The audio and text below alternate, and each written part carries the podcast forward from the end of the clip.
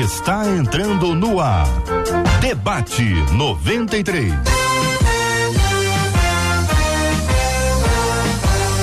Realização 93 FM. Um oferecimento Pleno News. Notícias de verdade.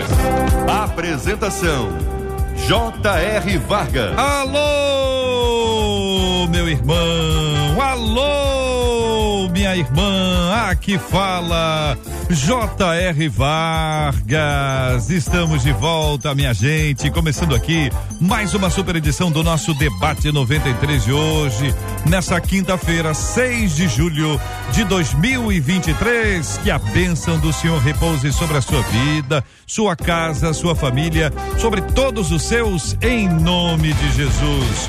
Bom dia para os nossos queridos debatedores. Pastor Giancarlo está no debate 93. Bom dia, pastor. Bom dia, JR.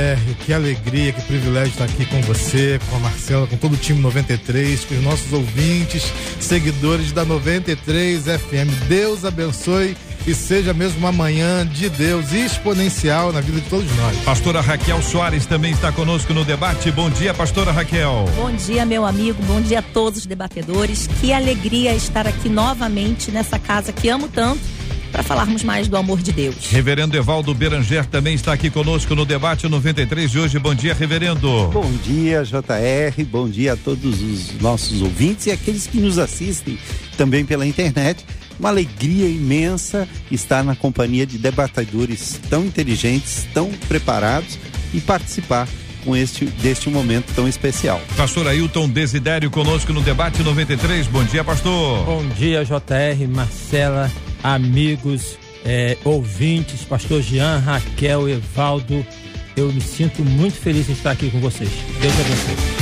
Muito bem, minha gente. Debatedores já apresentados. A nossa gratidão a você, ouvinte, que nos acompanha pelo rádio em 93,3, pelo site rádio93.com.br, pelo aplicativo app da 93 FM. Você que nos acompanha na página do Facebook da 93, no canal do YouTube 93 FM Gospel. Você que nos acompanha aí no Deezer, no Spotify, sempre ah, participando do debate 93, que já se torna todas as noites, às 7 horas da noite, um podcast do programa do dia. Então você acha a gente em qualquer lugar.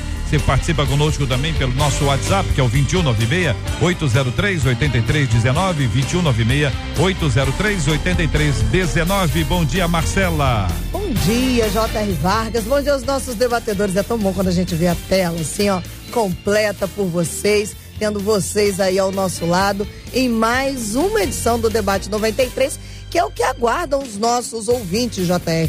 Fabiana de Nova Iguaçu já chegou pelo WhatsApp dizendo bom dia, povo abençoado. O que eu tô aguardando é o Debate 93 no Facebook. O Robério Vilar já chegou dizendo: olha, povo amado de Deus, tenho certeza que o debate de hoje vai ser lindo. E lá no YouTube, a Rosilda tá mexendo as panelas que ela tá fazendo o almoço e diz: tô aqui, ó, fazendo o almoço, esperando o debate, tenho certeza que vou aprender muito. Nós também temos certeza, Rosilda, que o debate 93 já começou.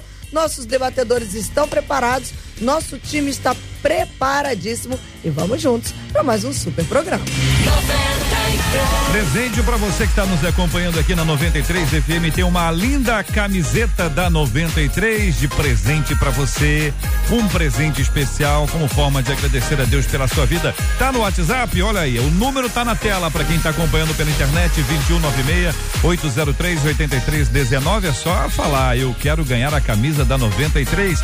Quem disser isso vai estar concorrendo lá no WhatsApp 21 96 803 8319, tendo assim a sua participação com a gente no debate 93 de hoje. Olha, minha gente, uma de nossas queridas ouvintes manda pra gente texto de João, capítulo 11, versículo 26. Em João 11, 26, Jesus disse: E todo o que vive e crê em mim não morrerá eternamente. Daí a ouvinte faz algumas perguntas. Morte eterna significa destruição para sempre do espírito. Se Jesus morreu na cruz para nos dar vida eterna, como aceitar que somos herdeiros do pecado de Adão e Eva e por isso pagamos pelos seus erros? Tiago 2:26 diz: Porque assim como o corpo sem espírito é morto, assim também a fé sem obras é morta. Quais são essas obras? Então eu vou começar aqui com a pergunta: morte eterna significa destruição para sempre do espírito? Pastor Giancarlo, eu começo ouvindo a sua opinião sobre esse assunto. JR, então a gente tem nessa perspectiva uh, de perdição eterna um dos temas centrais do texto bíblico e é o motivo pelo qual Jesus faz a sua obra e sua missão e vindo então na figura de homem, o Deus que se encarna em homem para justamente salvar o homem, a humanidade da perdição eterna. Deus cria o homem, e alguns vão dizer que o homem é dicotomista, ele tem corpo e alma, outros vão dizer que é tricotomista, ele tem corpo, alma e espírito. Alguns ainda vão dizer, a partir do texto do Gênesis, que ele é monista, ele se torna, no final do processo, alma vivente, é, é um processo inteiro. Ao pensar sobre a morte eterna, que é uma resposta, uma resposta de Deus ao pecado do homem. O homem ah, comete o pecado da desobediência ele desobedece a Deus. Deus dá uma orientação a Adão e Eva, e Adão e Eva então desobedecem a Deus. Como fruto dessa desobediência, há uma resposta. Ah, o inferno a bem do propósito, não foi criado para homens, para seres humanos.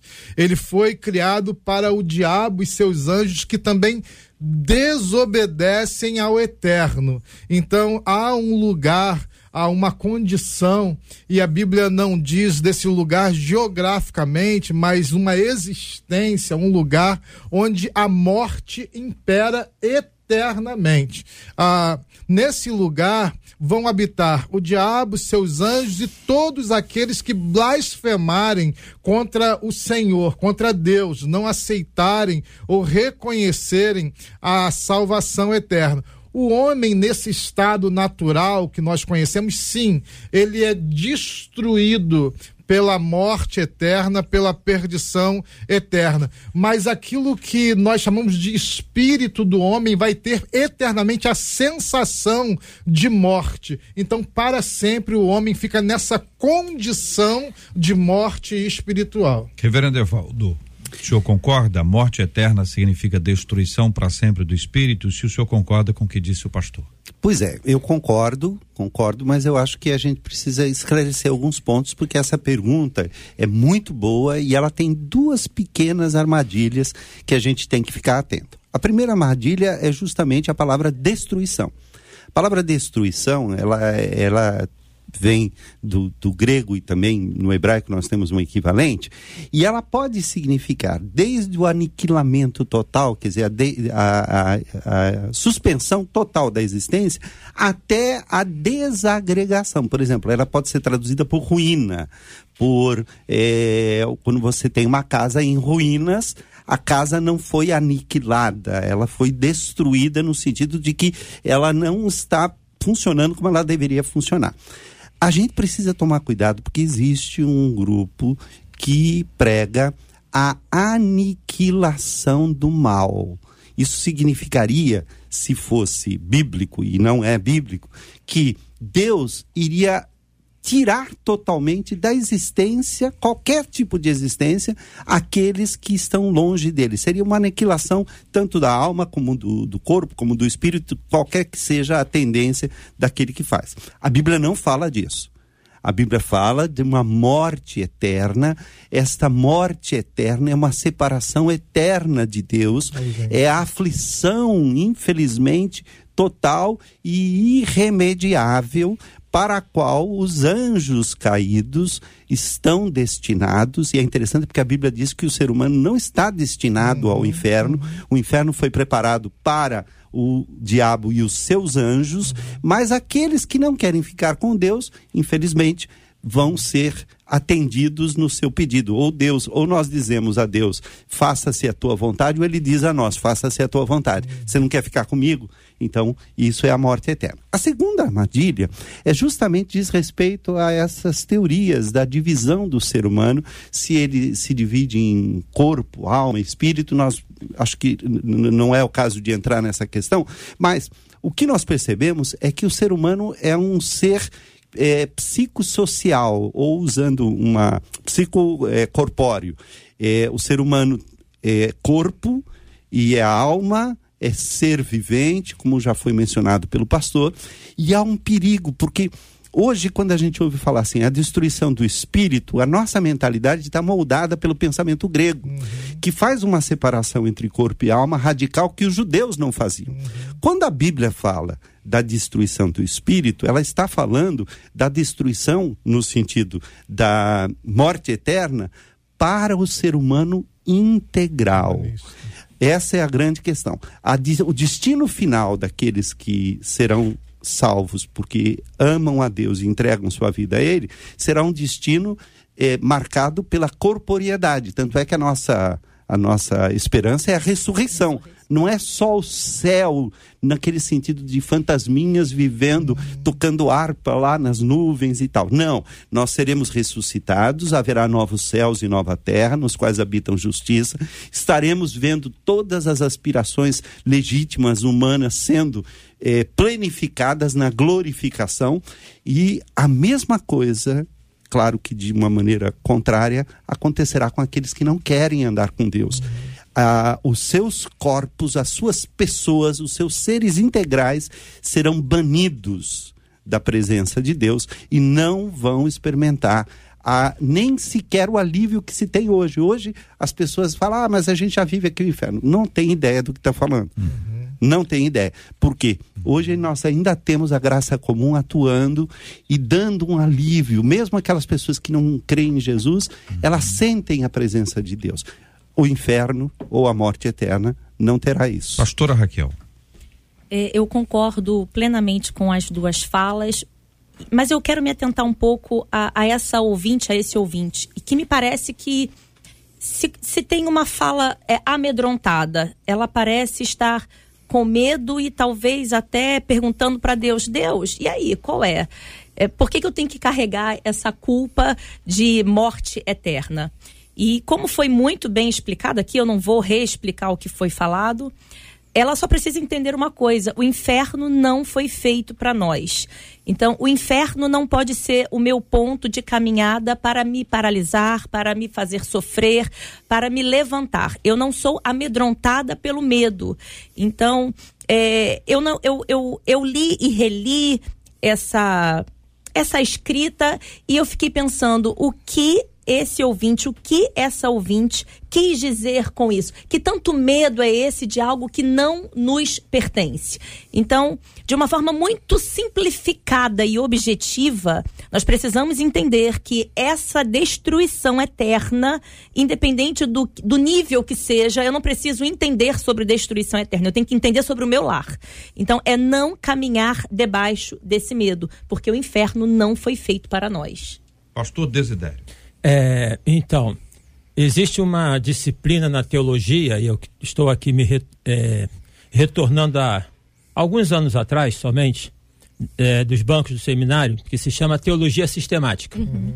E a teologia sistemática, ela faz esse exercício de poder dar conta separadamente o que é salvação, o que é céu, o que é inferno, essas coisas todas, né? Agora, o que que acontece? A teologia é uma tentativa de poder compreender um todo que é incompreensível, mas é uma tentativa. Né? A Bíblia fala que nós devemos prosseguir em poder conhecer o Senhor. Se nós vamos falar de vida, se nós vamos falar eh, de morte, nós temos que nos reportar ao início de tudo. Ou, se, ou seja, no momento em que, sem a ausência do pecado, Deus se relacionava com o homem, era uma era uma, era uma relação próxima e de intimidade. Essa relação próxima e de intimidade, ela só se tornou possível por conta de quê? Da santidade de Deus e da pureza do homem. Então o inferno, ele é tão somente uma separação de um Deus que não pode estar presente com o pecado, com o que é, é fora a sua santidade. Assim como não há uma harmonia entre a luz e as trevas, não pode ter uma harmonia entre a santidade de Deus e o pecado. A questão do inferno não é a motivação para uma pessoa poder aceitar ou não o Senhor Jesus. Uhum. Esta é uma mensagem que foi muito bem é, colocada e propagada, amedrontada, quando? Na Idade Média.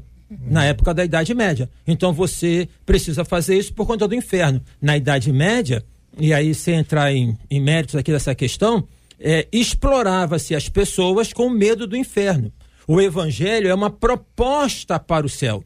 O evangelho é uma boas novas. O evangelho não escraviza e não amedronta, liberta do medo e nos encoraja para que possamos é, viver uma vida superando o medo. Então, neste particular, ah, entender a realidade do inferno, sim, mas fazer desta realidade não a motivação para que nós possamos estar com Deus e para que nós possamos buscar a presença dele.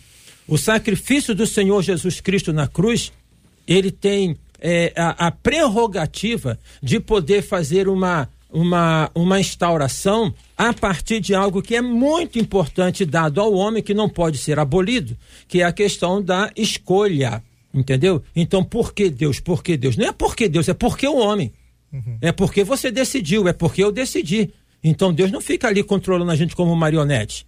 Ele nos colocou na, na vida como seres responsáveis. E desta maneira, então, a, a, a, a vinda do Senhor Jesus é uma restauração desta possibilidade dada a cada um de nós de podermos escolher.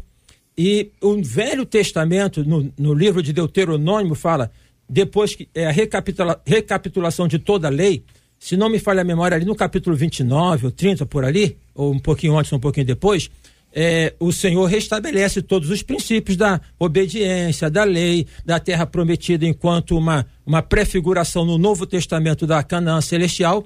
E qual é a palavra que Deus coloca ali? Eis que eu coloco entre vocês a vida e a morte, uhum. a bênção e a perdição, e a, salva, a, a, maldição. a maldição. Escolham, pois, a vida. Então ele coloca, é isso e isso, mas eu incentivo vocês a escolherem a vida.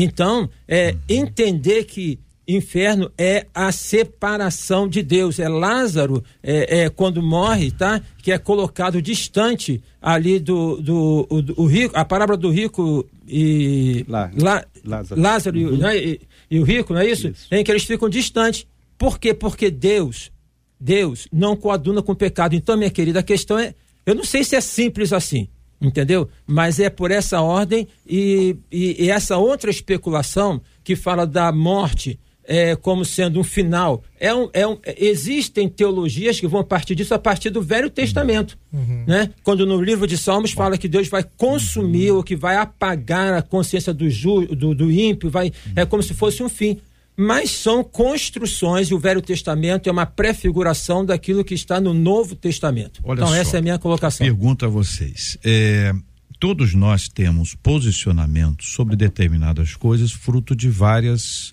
várias outras mentalidades. Nós somos influenciados. Por que, que você toma água? Antes de dormir. Ouviu alguém dizer, ou está com sono, ou está com, tá com sede, sono. Deve estar tá com sono e também com sede antes de dormir. Assim eu espero. A pessoa. Então, a gente toma decisões fruto de várias informações. Então, assim, é bem possível, bem possível, que muitos dos nossos ouvintes tenham várias informações, algumas delas opostas mas que não necessariamente foram pensadas, ou seja, a, é possível que alguém creia nisso e naquilo, embora isso e aquilo sejam coisas uhum. opostas. Então eu vou tocar em alguns pontinhos aqui uhum. para a gente ajudar o nosso ouvinte e tendo uh, o máximo de objetividade para responder à pergunta em si, para depois a gente continuar avançando. Eu vi algumas frases aqui, algumas palavras, por exemplo, a palavra aniquilação há uma expectativa e há uma defesa de alguns dizendo o seguinte: ó, acabou, acabou. Acabou, acabou. Acabou. Vai sentir dor? Não sente nada. Ela deixa de existir. Mas deixa de existir como? Como não existia antes. Uhum. Então, não existia antes, deixa de existir. Então, há uma defesa de que não há morte eterna. Existe a morte. E depois, acabou. Então, essa é uma linha Ah, alguns se utilizam até do amor de Deus para defender essa tese. Uhum. E diz que não, não é possível que um Deus que ama faça isso com uma de suas criaturas. Então isso isso as duas coisas estão na mente de de muitas pessoas. Como responder de forma objetiva este conceito, embora você, por isso eu estou dizendo, vocês tocaram nesses pontos só para dar uma esclarecida entre a questão da aniquilação e o amor de Deus. Ah, e uma das perspectivas que a gente tem na Bíblia é o próprio Jesus é, fazendo essa promessa, né? E essa garantia quando ele conversa com os seus discípulos, ah, e daqui a pouco o apóstolo diz: Olha, na casa de meu pai há muitas moradas, eu uhum. vou preparar moradas para vocês. Então, Jesus é, faz a sua obra, cumpre a sua obra e a sua missão, e ele retorna ao reino celestial, garantido que lá tem espaço, tem morada, uhum. tem um lar para nós após essa vida longe ah, de qualquer influência do pecado. Nessa morada do Senhor Jesus não entra o pecado. Né? Mas essa aí somos nós, aí é a vida eterna. Exato. Eu, a, a, dúvida é sobre a, a galera da morte eterna. Entendeu? A galera da morte eterna. É, a galera da morte, um, a galera um da vida eterna somos nós. Nós e os chamados pelo Senhor, a galera que está firme. Há, um, há, vários textos na Bíblia, mas eu acho que esse de 2 Tessalonicenses, capítulo 1, versículo 7 em diante, ele, ele esclarece isso de maneira cristalina. Olha só. E a vós outros que sois atribulados, alívio juntamente conosco quando do céu se manifestar o Senhor Jesus com os anjos do seu poder. Está falando dessa galera que o pastor acabou de falar, uhum. né? Com os anjos do seu poder. E em chama de fogo, tomando vingança contra os que não conhecem a Deus e contra os que não obedecem ao evangelho do nosso Senhor Jesus. É a outra galera. Estes últimos sofrerão penalidade de eterna destruição. Como? Banidos da face do Senhor e da glória do seu poder, quando vier para ser glorificado nos seus santos e ser admirado em todos os que creram. Então, a destruição não é o deixar de existir, mas é o banimento. O banimento é ser enviado para um, um lugar que não há como ele se aproximar de Deus. Embora Deus esteja em todos os lugares, sua presença é onipresente, as pessoas, quem fala disso de maneira maravilhosa é o C.S. Lewis em dois livros. A Última Batalha, onde os que rejeitam a Deus lá na, na eternidade, hum. o leão que representa Cristo chega e tenta falar com os anões que estão fechados em si mesmos, e os anões ouvem o, a palavra do leão amorosa, mas entendem que é um rugido uhum. e não conseguem usufruir. Aí a, a, a, Lúcia fala assim, mas não tem um jeito de, de fazer com que eles percebam. Olha, eles estão ali sem comer e o leão a, coloca um banquete maravilhoso diante deles e eles começam a comer aquilo e falam, ai, que, que grama horrível, que terra é essa? Nos dão de comer essa coisa. Quer dizer, mesmo as bênçãos de Deus não vão ser percebidas, porque essas pessoas perderam toda a capacidade de perceber. Hum. E um outro livro, onde ele fala sobre isso um pouco mais difícil de ler, mas vale a pena, é O Grande Abismo, uhum. que é um livro onde ele fala de uma viagem das cercanias do inferno, não, do inferno até as cercanias do céu. É um, uma alegoria maravilhosa do C.S. Lewis e vale a pena ler porque mostra a realidade do céu e do inferno de uma maneira assim muito muito gráfica. O C.S. Lewis é maravilhoso nesse sentido. Então, então nós temos recomendo. aqui ó, uhum. uma afirmação dos nossos com, companheiros, até que eu entenda que, ainda que eu tenha entendido errado, estou consultando vocês, de que na, na, perspectiva de vocês não existe negócio de aniquilação. De aniquilação. Ah, tem uma compreensão assim. É, as palavras elas definem e abrem, né? Aniquilação, JR, se nós pegarmos uh, o aspecto de 1 Coríntios 15, aniquilada foi a morte na sua vitória. Uhum. Então, o Senhor Jesus aniquilou a morte. A, a, Jesus não veio para aniquilar a pessoa, para salvar a pessoa. Uhum. Tá entendendo? Agora, ele aniquilou a morte que vem para poder dominar sobre a pessoa a, a, é, esta aniquilação ela pode ser vista como sendo uma questão de separação. Bom, aí é essa conjugação de palavras. E vamos fazer uma metáfora. É, na, na, num local onde não se penetra a luz do sol, numa região abissal, o que que habita nessa região? O que que existe nessa região? Tá entendendo? O que, que, se, que tipo de vida se tem nessa região? Então, essa aniquilação. É, porque falar como é daquilo que a gente não tem, os dados concretos, por quê?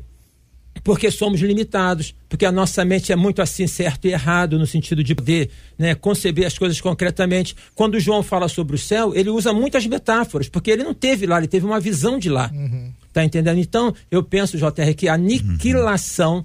Não é uma questão de aniquilar a, a pessoa no sentido de poder. Agora você. É, uma, essa sentença à morte é o seguinte: não é cadeira elétrica, não é fuzilamento, é a sentença à morte do, do inferno é o é seguinte.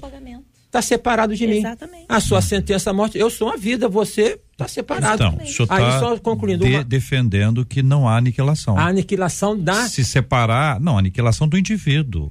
A tese a... Da, da aniquilação é que o, o, sujeito ele morre, ele, des, ele desaparece, ele não existe mais. A aniquilação. É essa a ideia, é, de é, que eu, não tem sofrimento eterno. Não, e, as, então, essa, essa, essa, o JR, essa, essa aniquilação é a separação, e essa uhum. aniquilação sendo separação é o sofrimento. Como é que é uma vida então, sem luz? Então eu, eu mudaria, se o senhor tiver ah. de acordo, se eu não tiver, eu de acordo. tranquilo. Não, é, não, é porque a gente está usando a mesma palavra para coisas uhum. diferentes. Certo. Então, nesse caso, seria uma separação. Separação. Esse é. afastamento, esse distanciamento. Aniquilação igual separação. Para mim seria isso.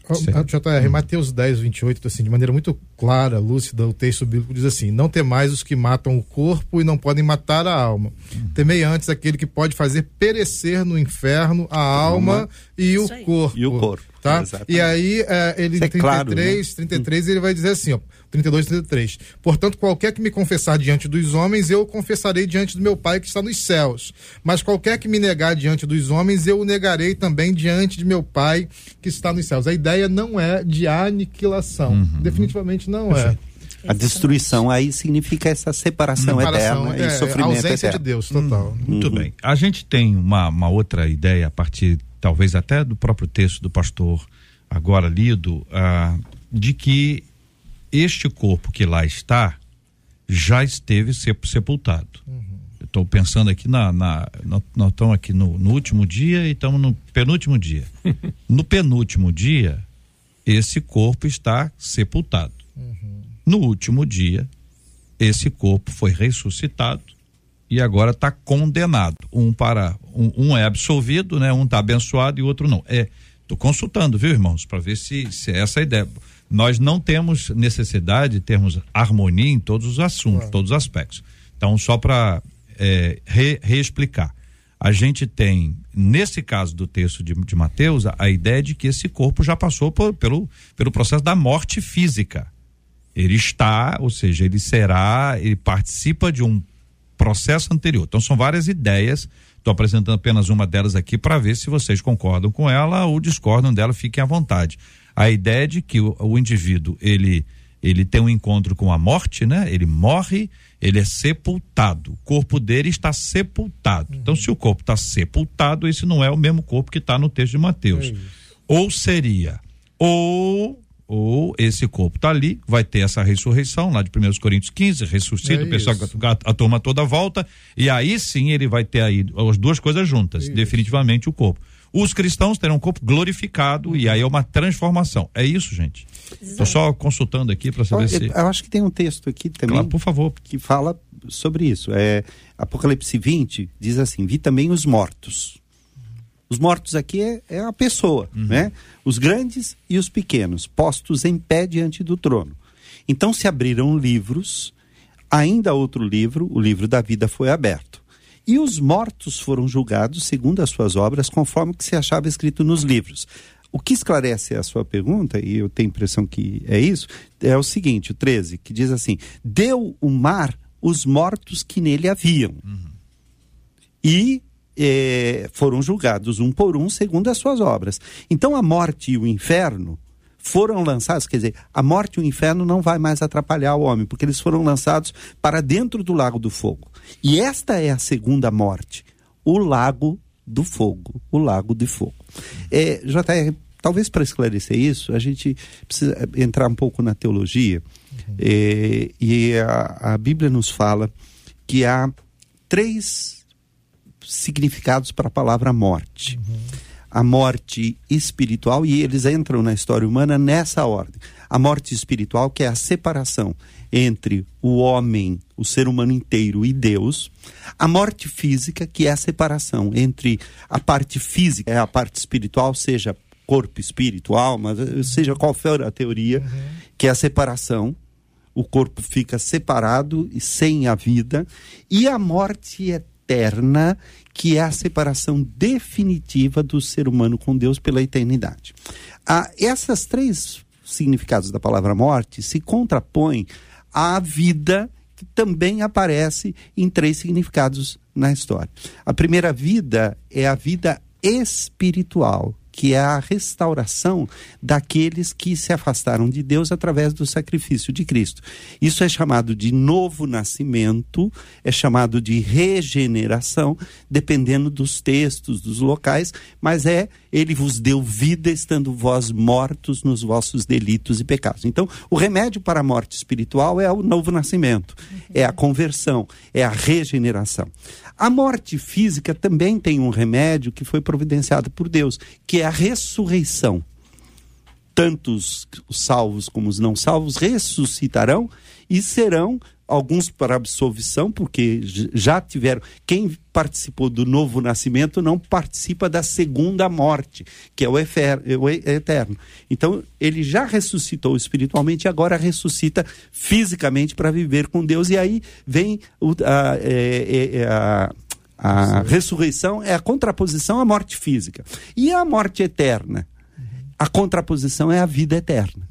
Então, ou nós estamos no caminho da, da morte eterna, que essa é a natureza, nós nascemos assim por causa do pecado original, ela pergunta também sobre isso, e nós somos jogados nessa, porque todos pecaram e carecem da glória de Deus, e se nós cremos em Jesus, nós saímos do caminho da morte eterna. Nós não vamos experimentar a morte eterna. Nós vamos experimentar a vida eterna em Cristo Jesus. 11 horas e 35 minutos. Nossos ouvintes estão falando conosco e nós queremos ouvi-los. E eu vou trazer uma pergunta que ela se repete em mais de um dos nossos ouvintes fazendo essa, essa mesma linha de pergunta. É a seguinte: e os que conheceram ao Senhor Pergunta uma das nossas ouvintes. Mas antes de sua morte, se desviaram do caminho, eles terão uma morte eterna ou terão uma segunda chance, assim como os que não conheceram ao Senhor? É a pergunta da ouvinte. Muito bem. Esta pergunta tem respostas diferentes de acordo Sim. com a teologia de cada um. Então fiquem à vontade para se expressarem. Para mim, é, é a minha compreensão, não tem segunda chance a não ser essa chance aqui. Uhum. Entendeu? E aí a gente entra num campo onde não tem como poder inferir que é o seguinte: a, é a vida da pessoa. É aquela decisão que ela tomou. Eu não posso inferir de ninguém aqui quem tomou uma decisão, quem é salvo quem é, e quem não é, como ninguém aqui pode inferir sobre mim. Uhum. Eu, eu, acho que eu nem entraria então... de uma forma tão teológica. Eu, eu, eu vou ser muito prática e objetiva. A Bíblia diz que nós não estaremos na companhia do Espírito Santo que foi como falado aqui pelo reverendo, que é quem nos ajuda, é quem nos sinaliza o erro, é quem nos aponta que tem algo de errado, é aquela é aquela aquele carro dos bombeiros, aquela sirene. Hoje nós temos isso. Se hoje a pessoa ela está com dificuldade de ouvir essa sinalização e se arrepender, porque Deus é um Deus que nos perdoa, ele lava os nossos pecados. A Bíblia diz que ele lança no mar do esquecimento. Deus, ele é um Deus que ele conhece o nosso pecado, mas ele escolhe esquecer e nos chamar pelo nome. Satanás, ele é o oposto disso. Ele tem prazer de trazer de volta o nosso pecado.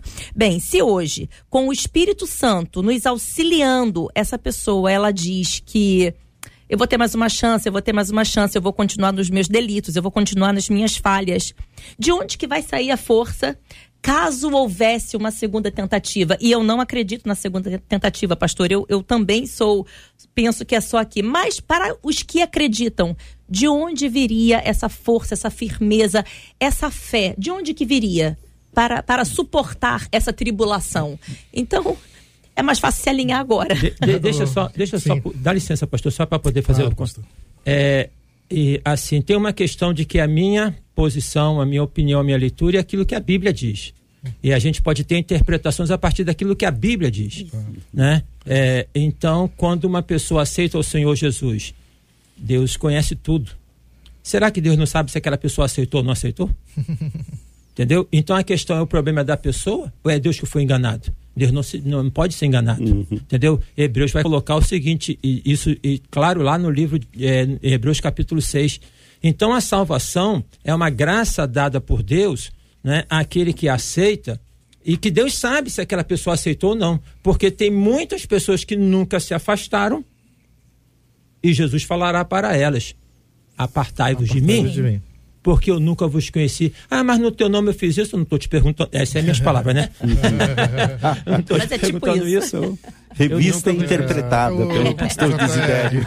Eu, eu fico com um texto de, para essa questão, eu fico com um texto de Efésios 1, 12, 18, que diz: a fim de sermos para o louvor da sua glória, nós os que de antemão esperamos em Cristo, em quem também vós, depois que ouviste a palavra da verdade, o evangelho da vossa salvação, tendo nele também crido, fostes selados com o Santo Espírito da promessa, o qual é o penhor da nossa herança até o resgate da sua propriedade em louvor da sua glória. Então, aqui, para mim, o apóstolo Paulo define a questão de uma maneira simplificada. Ele diz: quem foi selado é selado. Uhum. Os que foram selados estão selados. Porque Deus não é homem para que minta, nem filho do homem para que se arrependa. Deus não dá o selo e apaga o selo tira o selo e bota o selo. Deus selou e aqueles que foram selados é aqueles, são aqueles que vão viver uhum. uma vida em Cristo. Ainda que a gente saiba que nessa vida todos nós vamos passar por provações, privações, tribulações, momentos de ajuste, de desajuste, de desordem, mas os que foram selados,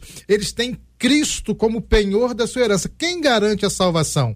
Ah, o melhor homem do mundo. Isso é muito importante ser dito. O homem mais que paga todos os impostos, que faz tudo correto, que não, nunca furou um sinal de trânsito, que nunca pegou uma balinha da criança.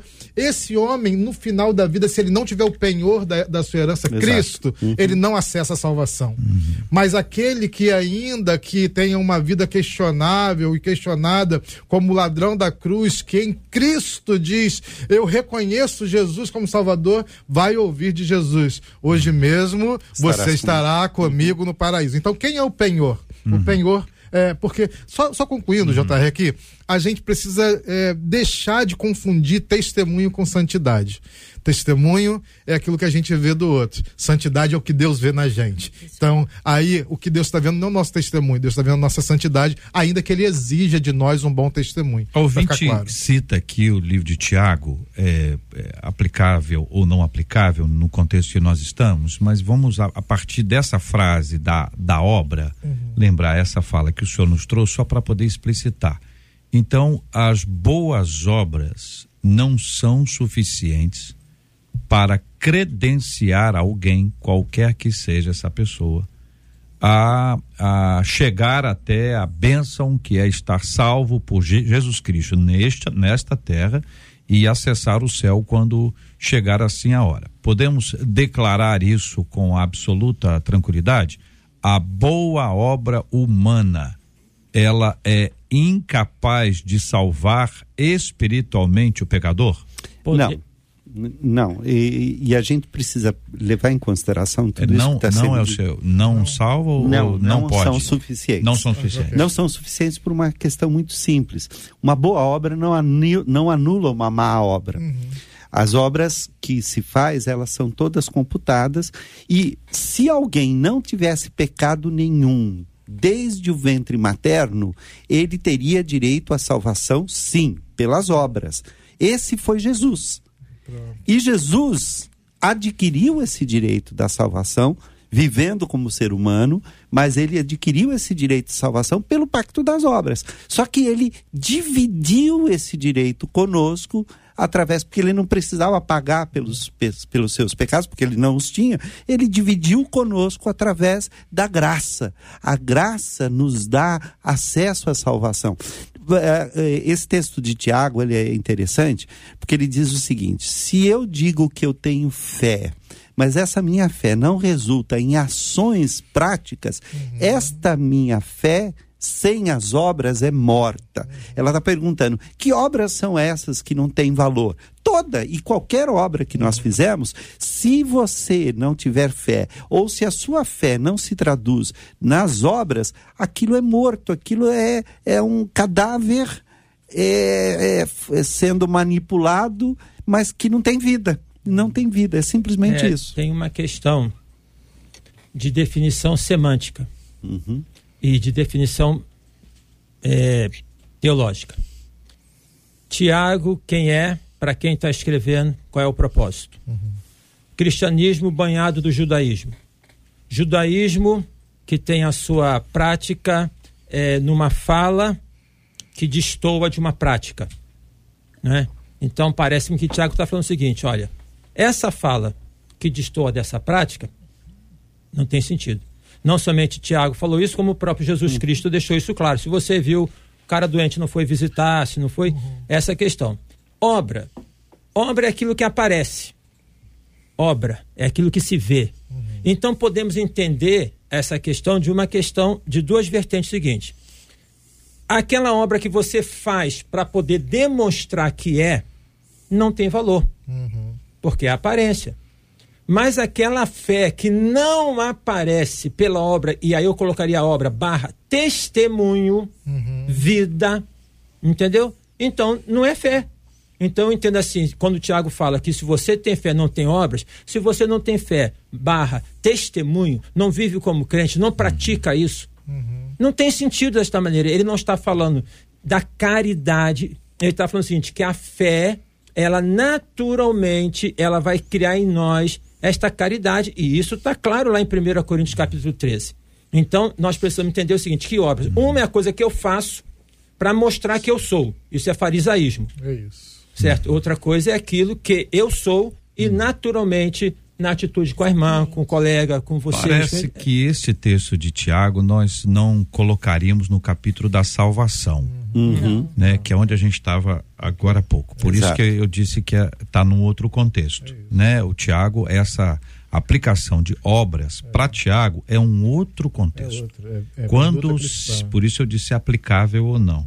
Agora, aplicável pode ser o texto de Efésios, correto? Então vamos lá, a leitura de Efésios capítulo 2. Por quê? Pela graça sois Sois salvos. salvos. Estamos falando de salvação. Pela graça sois salvos mediante a fé.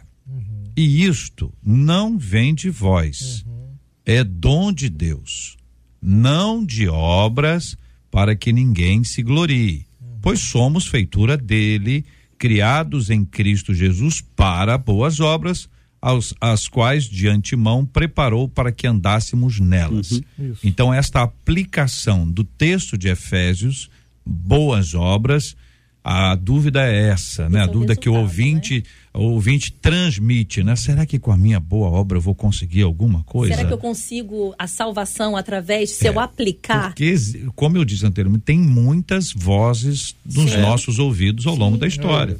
Todo mundo já ouviu alguma coisa? Ó, pá, garante aí com a boa obra. Exato. É. Olha, faça o bem sem ver a quem. É É melhor você, entendeu? Vai lá no, no asilo, faz a visita ao orfanato, você melhorar, você desenvolver espírito. Olha, né? Colocar um tijolinho no, tijolinho. no Tem- céu. essas não estão nos ouvidos. Tô dizendo É. vocês não, tô dizendo assim, da comunidade como um todo, ser né? Não, isso é tão mansão Vai forte. ser pequena, né? É, então, não, isso é tão ideia. forte que até pastores que têm uma consciência clara, às vezes usam dessa linguagem quando falam, confundem a santificação com a salvação. É aquela ideia da balança dos pesos. As pessoas imaginam que há duas, há uma balança de dois pratos.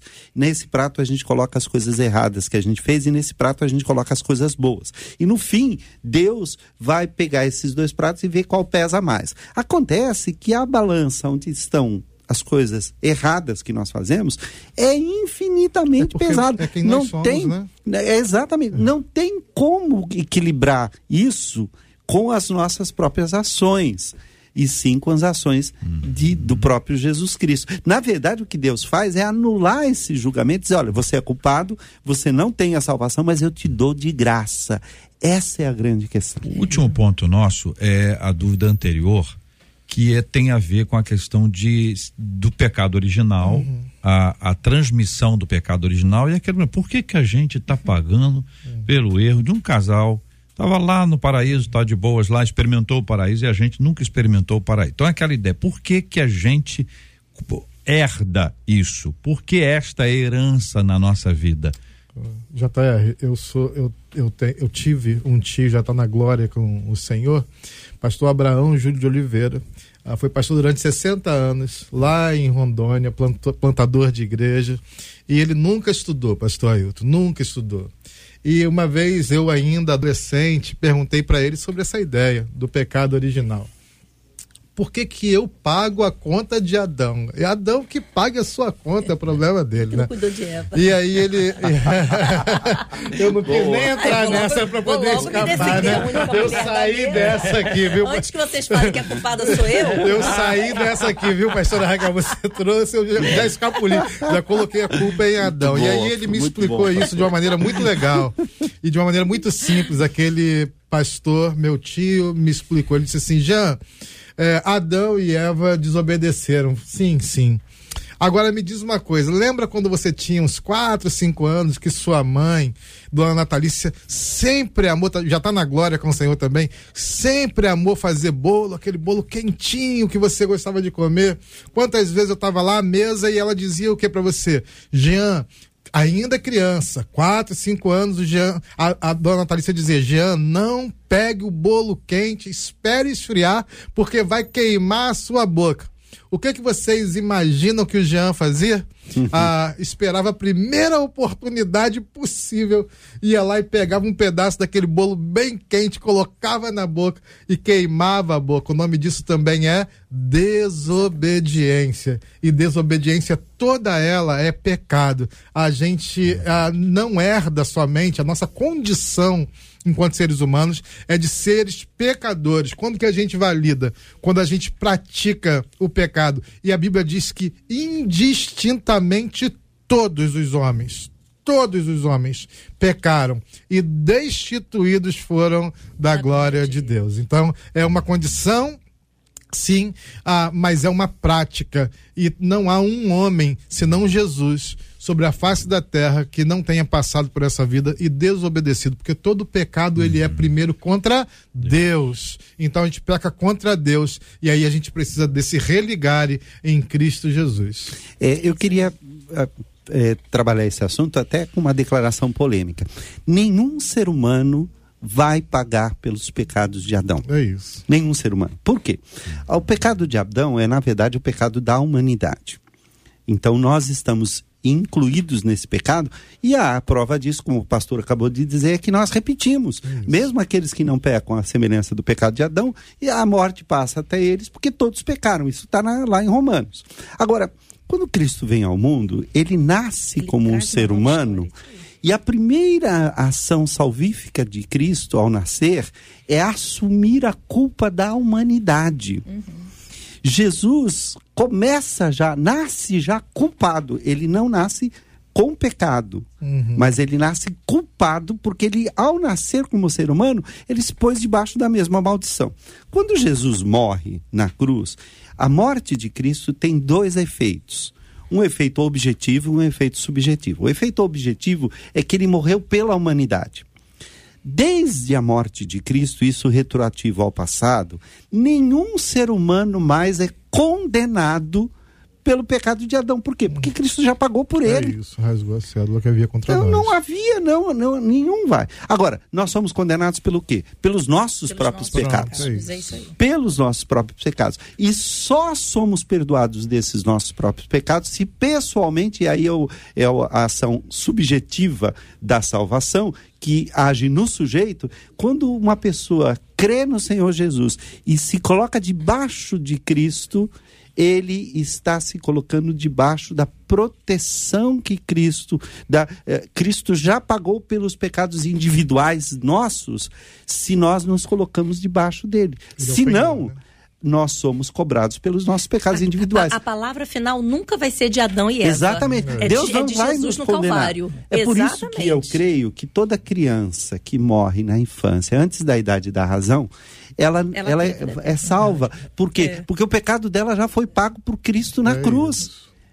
O pecado original já foi pago por Cristo. Exato. Ninguém vai ser condenado pelo E é pecado isso original. E, e essa ideia aí, eu, eu, eu passei por isso e Uhum. eu disse assim: não vou entrar nesse tema da salvação infantil porque vai dar um outro debate aqui, mas o pastor entrou. Qual que é a idade da razão? É, Ninguém é, sabe, É né? quando o ser humano toma consciência de, ser, A de, gente- de sua De desobediência, desobedecer, né? errar Ele, quando ele tem Mas- condições. O Davi, quando diz que nasceu na iniquidade e em pecado concebeu a sua mãezinha, muita gente ficou durante tempos pensando que o, o pecado, pecado era era, o o, sexo. o ato se- Uhum. se- sexual.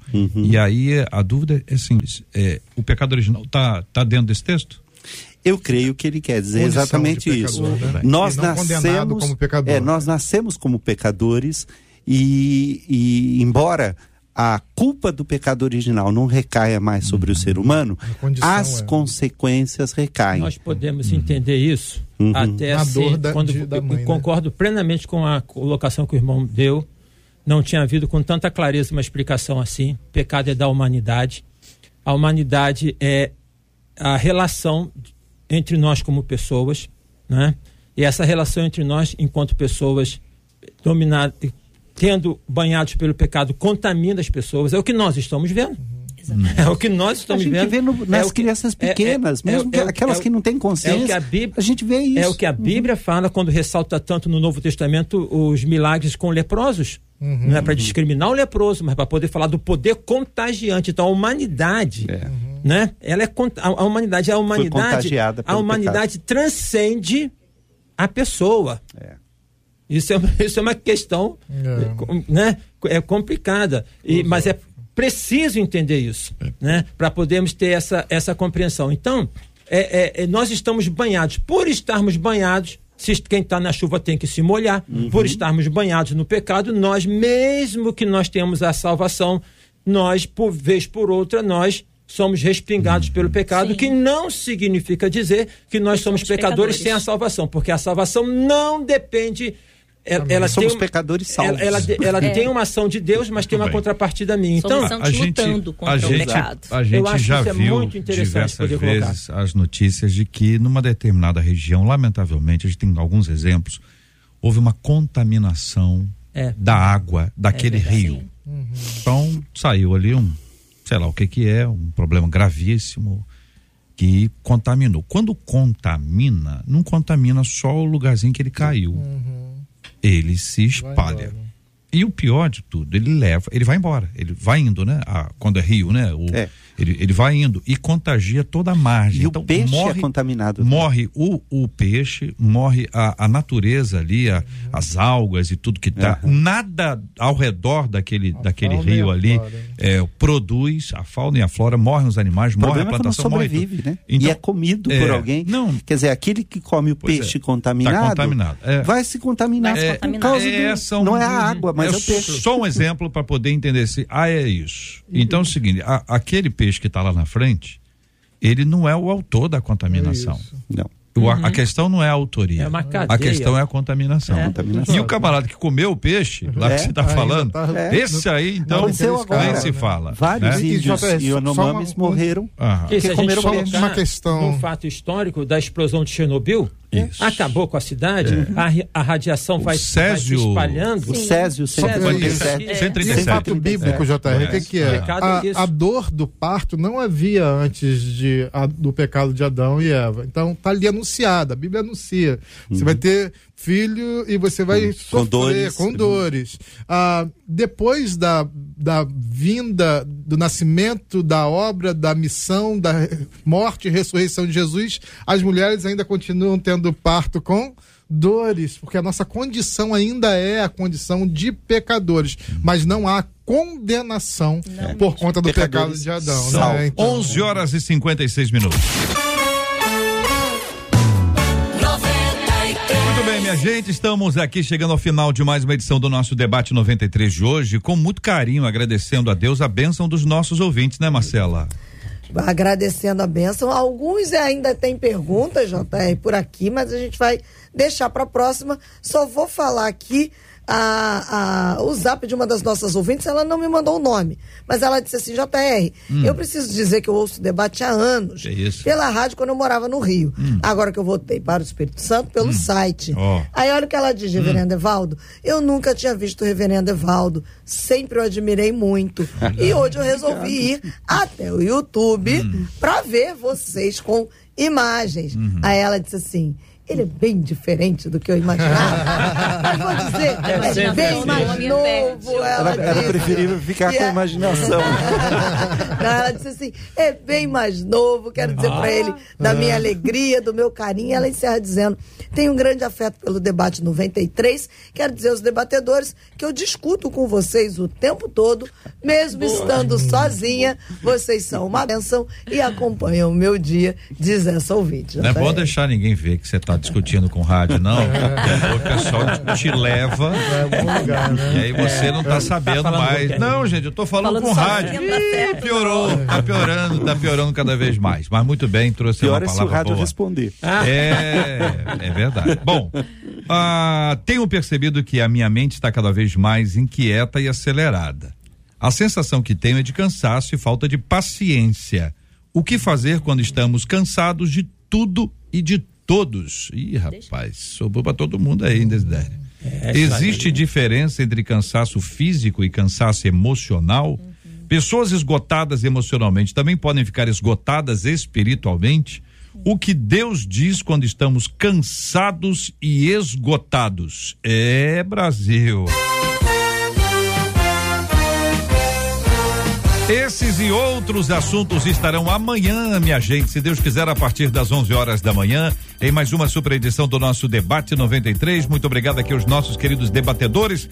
Nós estamos já com o nosso horário avançado. Gilberto Ribeiro já está chegando para conduzir a caravana 93 e o pediu tocou de hoje. Pastor Giancarlo, muito obrigado, meu irmão. Deus abençoe. JR, que alegria estar por aqui, que bênção mesmo. Quero mandar um abraço para todo o povo que nos escuta e para a igreja local, mas quero deixar um destaque aqui rapidamente, JR, que no próximo sábado, agora dia 8 de julho, nós vamos ter lá na PIB de Madureira.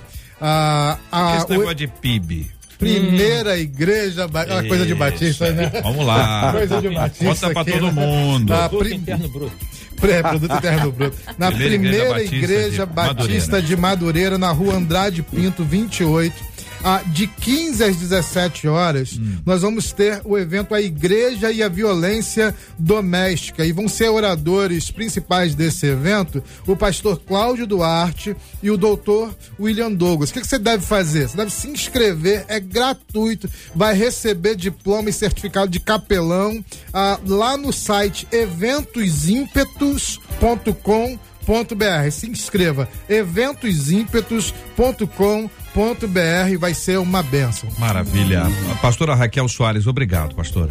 Eu que agradeço, foi um debate muito enriquecedor. É, eu estou saindo daqui muito com, com, a minha mente muito esclarecida, imagino que vocês também.